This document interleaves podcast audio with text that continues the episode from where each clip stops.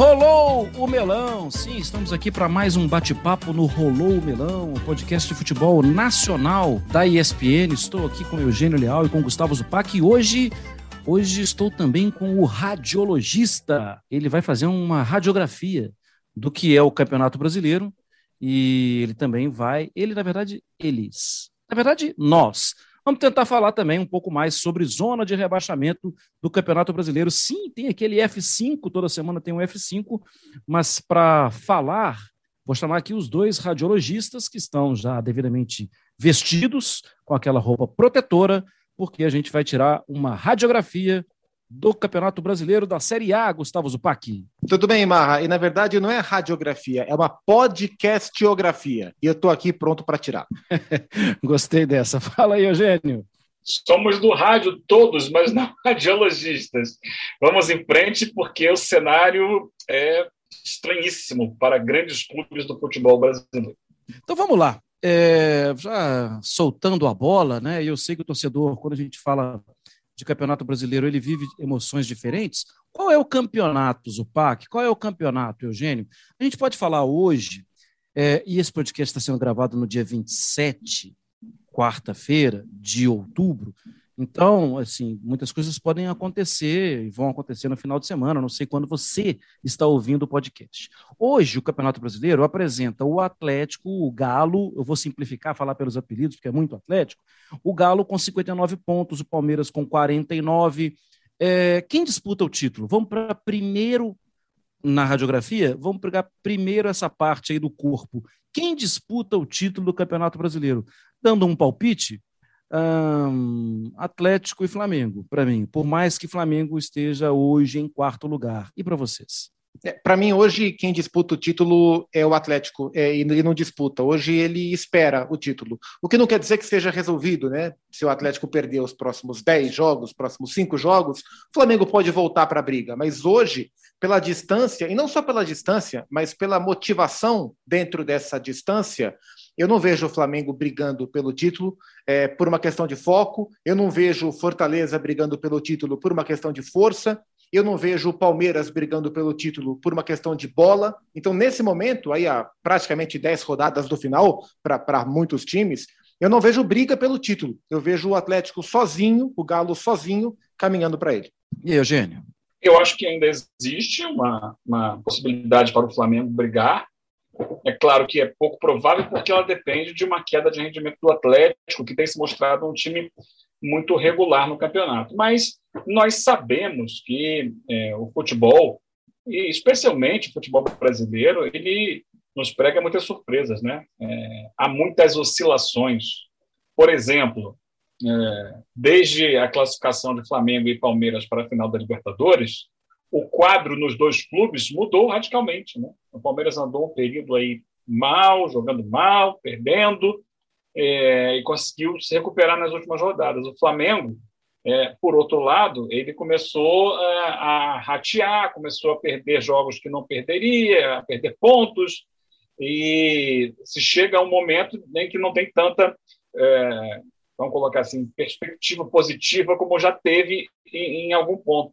Só que para a final da Libertadores, ainda tem mais um mês. Para a final do Brasileiro, um pouquinho mais do que isso, né, para a última rodada do Brasileiro. Então, e uma sequência de muitos jogos, que pode ser boa para uns e melhor para outros ou não.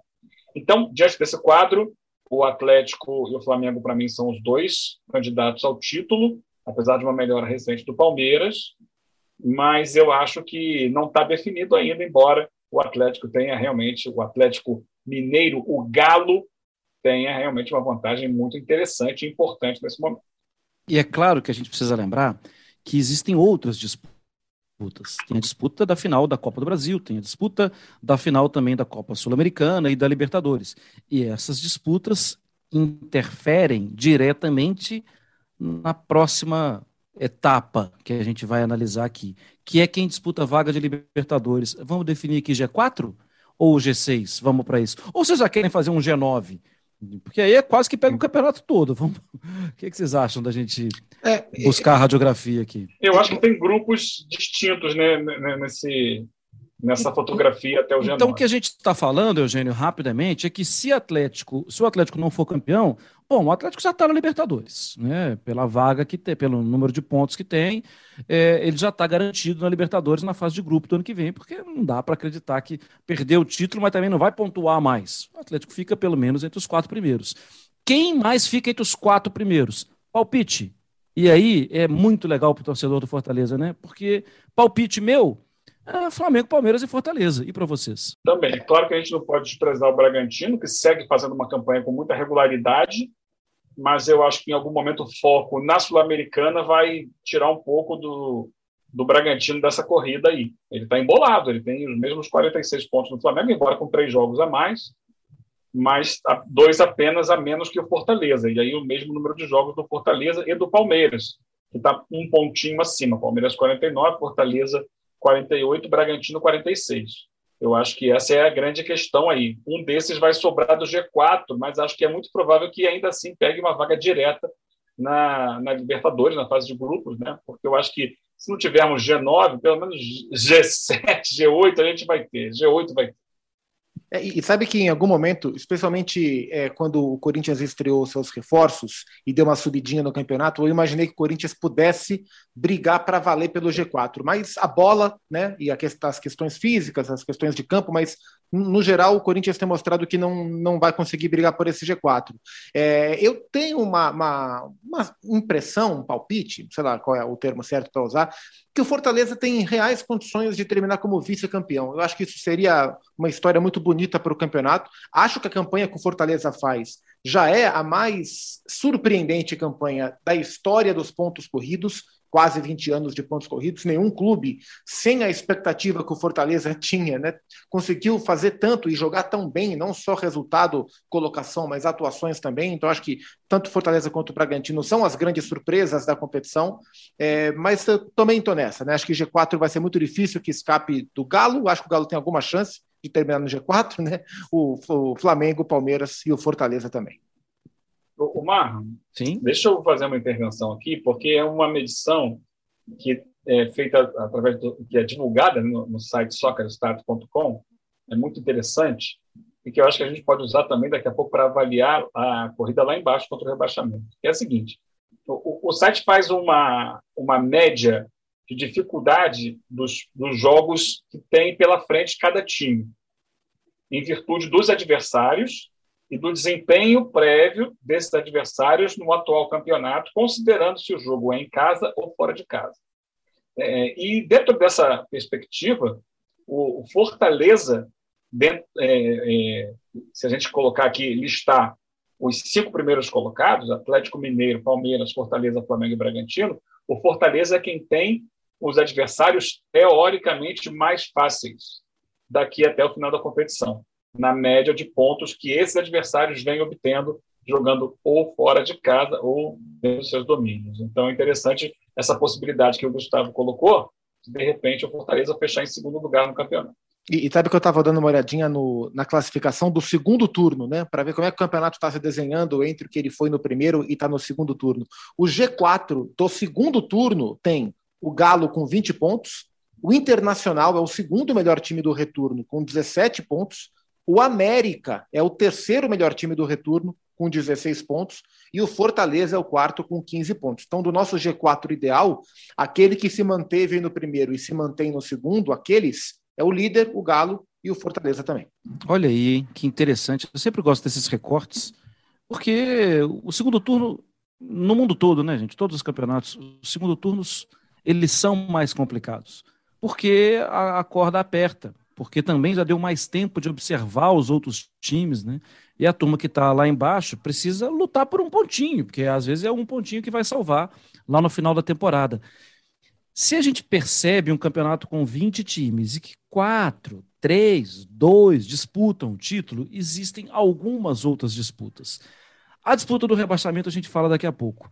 Mas qual é o campeonato para vocês? Se não fechar ali um G4 que hoje tem o Flamengo no quarto, um Bragantino, um Inter, o Corinthians, o Fluminense, bom, esses times não vão lutar contra rebaixamento. Ainda é possível imaginar que Atlético Goianiense, América, Cuiabá, essa turma que está com 37, 35, 35 pontos, que é, que é o caso do Cuiabá, essa turma ela está ela tá livre do rebaixamento para vocês? A livre totalmente não, né? Porque a gente sabe que a reta final do campeonato tem muita coisa que acontece ainda e equipes que de repente conseguiram já somar alguns pontos elas não estão livres de que outras que estão ali atrás, como o São Paulo, como de repente o Grêmio, o Santos, consigam uma arrancada, porque são times que têm uma estrutura, que têm mais investimento e que podem é, sair lá, lá de baixo e sair atropelando. Né?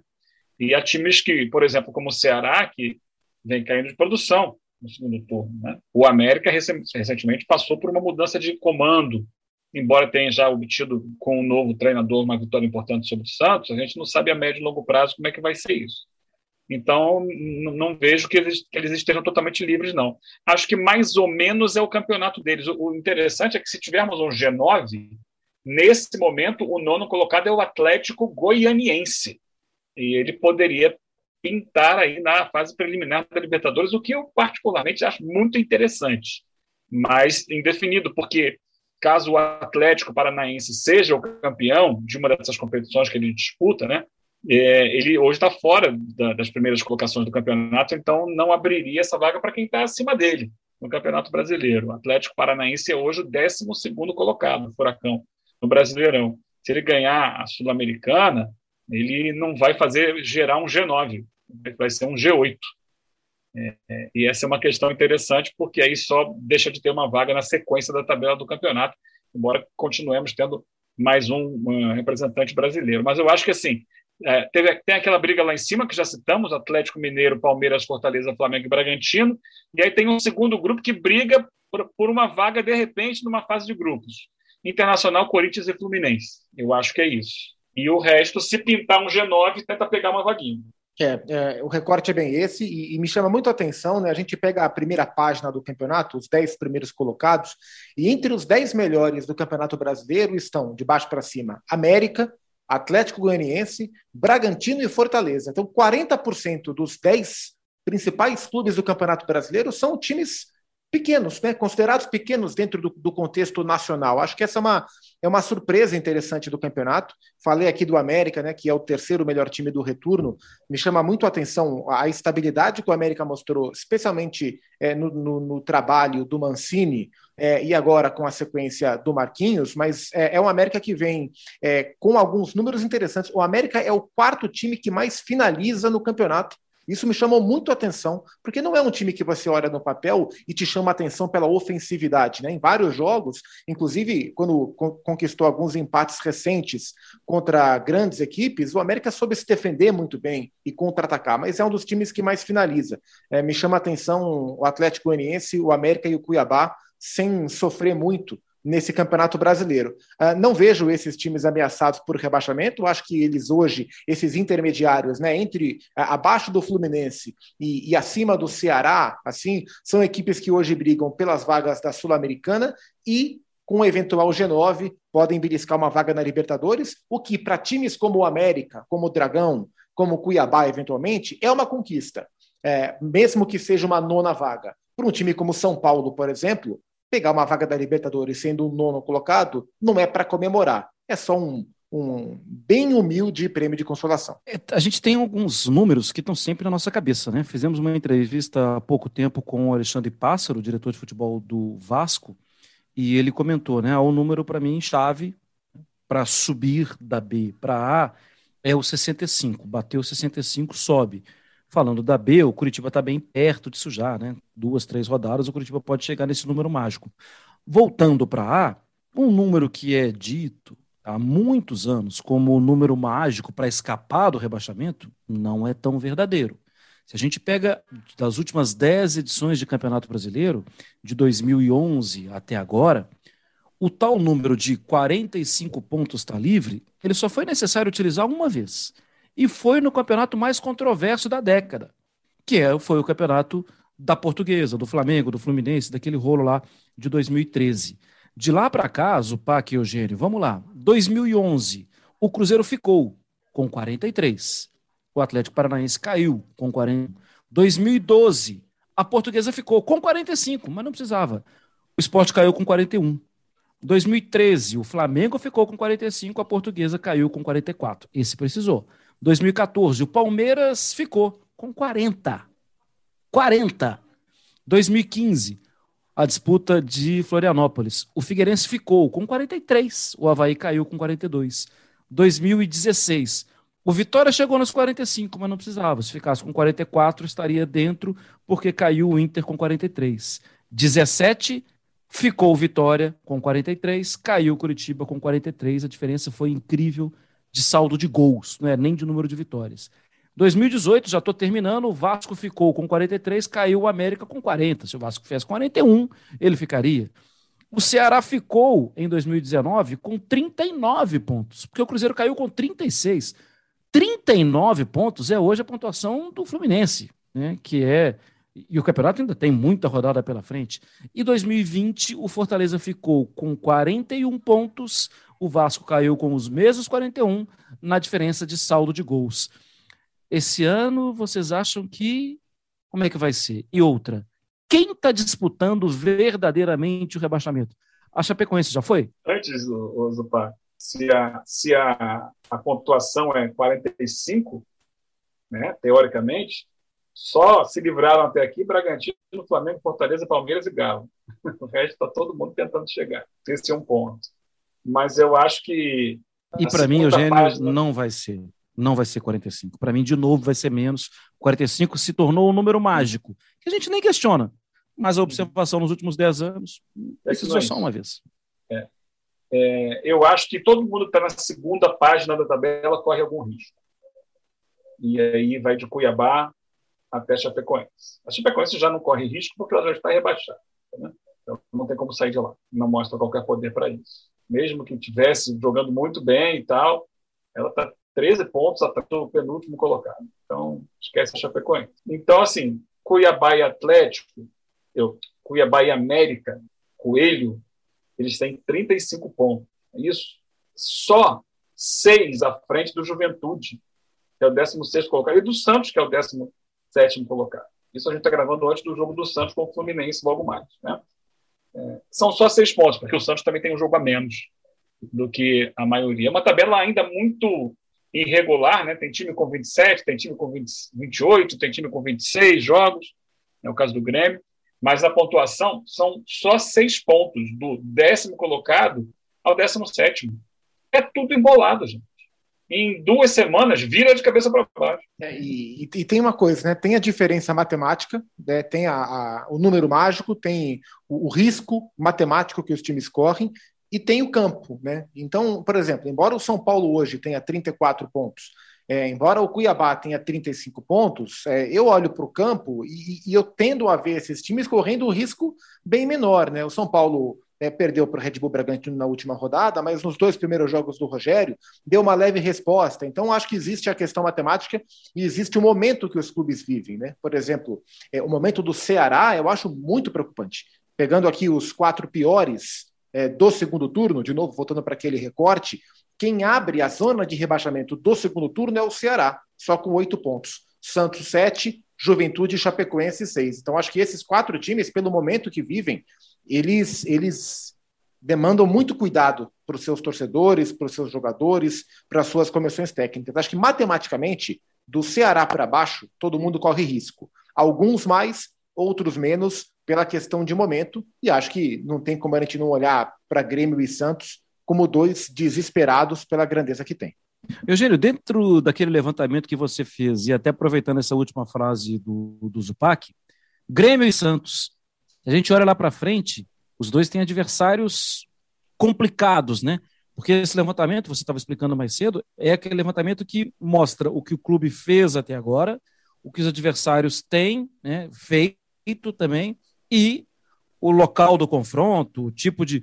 É, a situação é complicada para Grêmio e para Santos até o final, né, Eugênio? Sim. É, ele leva em consideração o rendimento de cada um dos adversários daqui até o fim do campeonato, né, levando também, é, é, considerando jogos desses adversários dentro e fora de casa. Né? de acordo com a, a, o que a tabela é, determina para cada time. E dentro disso, a média de dificuldade desses times que estão ali, vamos colocar do Cuiabá para baixo, a maior média de dificuldade pela, que se tem pela frente é justamente a do Grêmio. O Grêmio, portanto, tem os adversários, ele é o 19 colocado, ele tem os adversários mais difíceis. Flamengo fora de casa, ou Flamengo em casa, Palmeiras em casa. Olha só, pega Palmeiras e Flamengo. Esse jogo do Flamengo ainda sem data, né? É, Fluminense em casa, Bragantino em casa, São Paulo em casa, Atlético Mineiro em casa. São os jogos do Grêmio. Como visitante, Atlético Mineiro também, fora de casa. É, Internacional de Porto Alegre, olha só, clássico.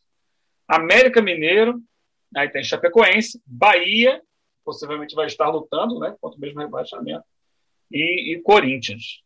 São os adversários do Grêmio, considerados, dentre todos esses, da metade da tabela para baixo, é, pelo desempenho até aqui, os mais difíceis. Em segundo lugar, nessa corrida, os adversários mais difíceis, é, está o Santos. O Santos que tem é, empatado ali com o Juventude, uma média de adversários aí com o, mesmo grau de dificuldade. Fluminense em casa, Atlético Paranaense fora, Palmeiras em casa, Bragantino em casa, Atlético Goianiense, o Dragão fora, Chapecoense em casa, é, Corinthians fora, Fortaleza em casa, Internacional e Flamengo fora e Cuiabá em casa na última rodada. Ou seja, esses dois gigantes que estão ali é, dentro da zona de rebaixamento têm tabelas complicadíssimas para tentarem se salvar. Se o olhar, Zupac, foi em cima realmente dos dois gigantes, e é claro que existem outros que estão lutando, e tem a situação do esporte também, que pode dar um problema aí daqui para frente também com, com o tribunal, quem tem mais de onde tirar? Grêmio ou Santos? Indiscutivelmente o Grêmio. É, mas a questão é que é, é uma resposta que ela, ela, ela se segura muito na teoria porque na prática, embora tenha de onde tirar, o Grêmio não consegue tirar de jeito nenhum. Né? É praticamente o campeonato inteiro dentro da zona de rebaixamento. Então a gente está aqui acreditando que isso possa acontecer, porque o Grêmio tem grandes jogadores, só que isso não acontece. E, e eu acho que nesse momento isso gera um desespero ainda maior no Grêmio. Né? Então é Estava é, até conversando, a gente estava conversando no Sport Center na edição da noite ontem com a Marcela Rafael, e a Marcela citou um, um, um aspecto interessante, que ela vê o time do Grêmio muito ansioso e ela vê o time do Santos muito abatido. Então são reflexos diferentes nas duas equipes.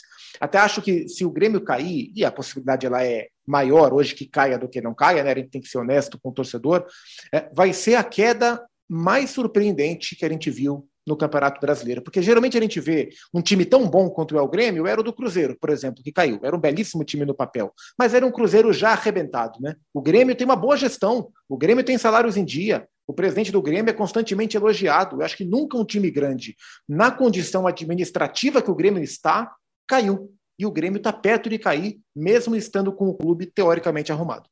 Que coisa incrível. Aproveitando para fazer o F5 da semana. Sim, porque na semana passada a gente falou da saída do Marquinhos Santos e que o Marquinhos Santos tinha saído do Juventude e assumido o América, mas ainda não tinha confirmação de Jair Ventura como técnico do Juventude. E para minha surpresa, falávamos sobre isso aqui também, né? Que acho que a Chapecoense tinha entendido qual era, então a manutenção do trabalho do Pintado era para dar a mesma oportunidade para uma meninada, saber quem era quem e já começar uma campanha antecipar uma campanha, pelo menos em treinamento em campo, da Série B na próxima temporada. Mas o Pintado saiu. E mais uma semana sem técnicos demitidos na Série B do Campeonato Brasileiro. Muita troca de técnico. O Vitória na Série B é que tem muitos problemas administrativos e acima. E um destaque na Série B. O Vila Nova com o Igo melhorou a sua situação. Vila Nova está vivendo uma campanha hoje que eu não esperava que ele tivesse vivendo há 15, 20 dias. Mas as coisas ficaram encaminhadas com o auxiliar técnico que já tinha saído para a chegada do Emerson Maria, e depois ele fica de novo e dá uma cara boa para o time. É... Gustavo Zupac, você tem uma dica literária? É isso mesmo? É isso, Mário. A gente já falou em, acho que numa das primeiras edições do nosso programa, né, do nosso podcast, a gente citou o lançamento do livro da editora Grande Área, o livro do Rodrigo Capello, né, sobre a, as histórias político-econômicas, administrativas dos clubes brasileiros. Eu volto a falar da editora Grande Área, mas agora sobre o lançamento de livro internacional, né, sobre um personagem internacional bastante controverso, mas muito admirado, né, para mim um dos um dos é, grandes legados táticos da história do futebol, que é o Marcelo Bielsa. Não é o primeiro livro sobre o Bielsa, eu tenho um é, escrito pelo jornalista Roman Jurt, é, um argentino que eu comprei há bastante tempo, quase 10 anos, lá na Argentina, mas agora a grande área lança A Virtude da Loucura, do Tim Rich, traduzido em português pela editora Grande Área. Acho que sempre vale ler sobre Bielsa, são sempre grandes histórias, é um grande personagem. Então fica essa dica, a editora Grande Área que lança A Virtude da Loucura. E eles lançarão em breve uma biografia traduzida do Dr. Sócrates, acho que já no mês que vem. É outro, outra grande obra para quem gosta de, de, literatura sobre futebol. Eu tenho também aqui o Lo Suficientemente Louco, sobre Marcelo Bielsa. Eugênio Leal, vamos dar uma passeada na Série B do Campeonato Brasileiro? Vamos dar uma passadinha? Eu acho que vale, né? Sim. Sim, é, o Curit... Pode falar, pode falar.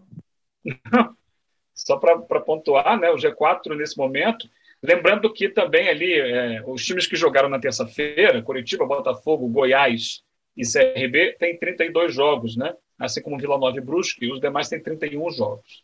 E aí o G4 agora é Curitiba, Botafogo, Goiás e Havaí, é, 58, 56, e os, os, o Goiás e Havaí com 53 pontos.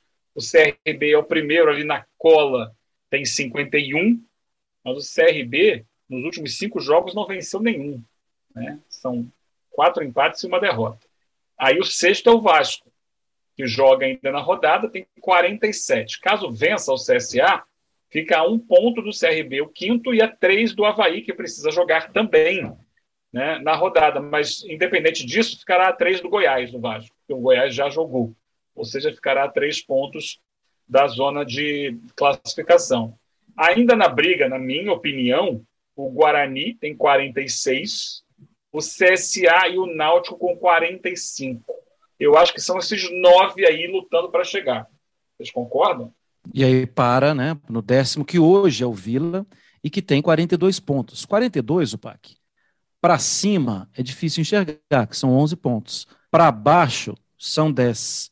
Acho que o Vila também quase que descansa e fica mais um ano na Série B, né, Zupac? É, e para quem em algum momento passeou bem perto dessa zona, né, e viveu com esse perigo, é, ficar na zona intermediária já a sete rodadas para o final já é um alívio bem grande. Estava né? aqui olhando para as contas do Vasco e lembrando da referência que você fez, né, Marra, do Alexandre Pássaro, dos 65 pontos. Se o Vasco ainda trabalha com 65 para subir, o Vasco tem que ganhar seis dos sete jogos para contar com essa matemática é complicado, embora no campo a gente veja um crescimento do Vasco. Né? Acho que no campo o Vasco tem bola para pleitear a vaga, mas a matemática ela é desfavorável, porque esse despertar foi tarde e o empate com o Náutico, onde o time jogou mal, deu uma bela esfriada nesses planos.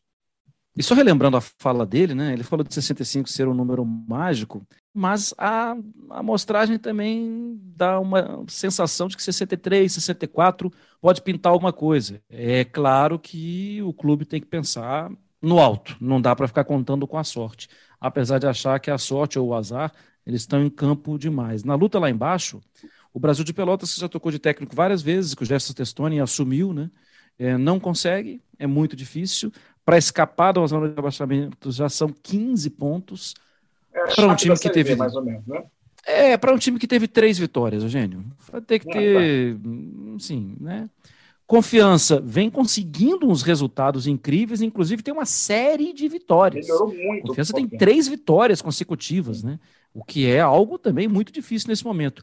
O Vitória tem 32, o Londrina tem 32. Eles enxergam o Brusque mas o Brusque tem 35, é o primeiro fora da zona de rebaixamento. Acho que a ponte com o Kleina, acho que a ponte ela não pode relaxar, mas me parece que a luta é, é assim, entende? Compreendeu? A turma que está lá embaixo tem muita dificuldade para sair conquistando ponto. O que está fazendo confiança é muito difícil. A ponte, acho que mais duas vitórias escapa. E aí vai ficar entre Brusque e essa turma aí. Discorda, Zupac? Não, concordo e acho que essa briga pela, pela sobrevivência das últimas vagas vai ser uma briga feroz, assim como a briga lá em cima, né? Então a gente vai ter mais uma vez uma Série B muito disputada até o final, seja para garantir vaga ao acesso, seja para garantir vaga de permanência para a Série B. Eu acho, só para colocar, que o Confiança é quem está mostrando ali, dos que estão na zona de rebaixamento, um potencial para crescer. São quatro vitórias nos últimos oito jogos. Confiança. Ele estava rebaixado. E hoje ele está a quatro pontos do Brusque, que não vem tendo uma, uma campanha assim tão é, regular. Né? Dos últimos quatro jogos, perdeu três, o Brusque. Então, acho que a esperança tem que ter confiança para sair dessa zona de rebaixamento. Mas há uma esperança para confiança. E acho que o, o, último que corre risco ali, é, a última, né, é a Ponte. Acho que o Operário com 38 já está fora disso aí, porque eu não vejo perspectiva aos que estão embaixo né, de crescimento nesse sentido. O doutor Gustavo Zupac, vamos assinar o laudo aqui do, do, do da radiografia? Vamos assinar o laudo e só para fechar minha brilhante participação, para quem acha que, que é, motivação ganha jogo, a gente tem vitória e confiança entre os piores da Série B. Isso assim não dá, né? Até semana que vem. É, essa você fechou bruscamente. Brustam, brustam, brus, bruscamente. É, Eugênio Leal, assina o laudo aí. Semana que vem tem mais. É, eu não dou pelotas para essas brincadeiras suas. Até semana que vem. Boa, boa. Eugênio Léo é um operário da informação. E eu remo aqui em direção ao fim do Rolou Melão. semana que vem tem mais. Valeu, valeu.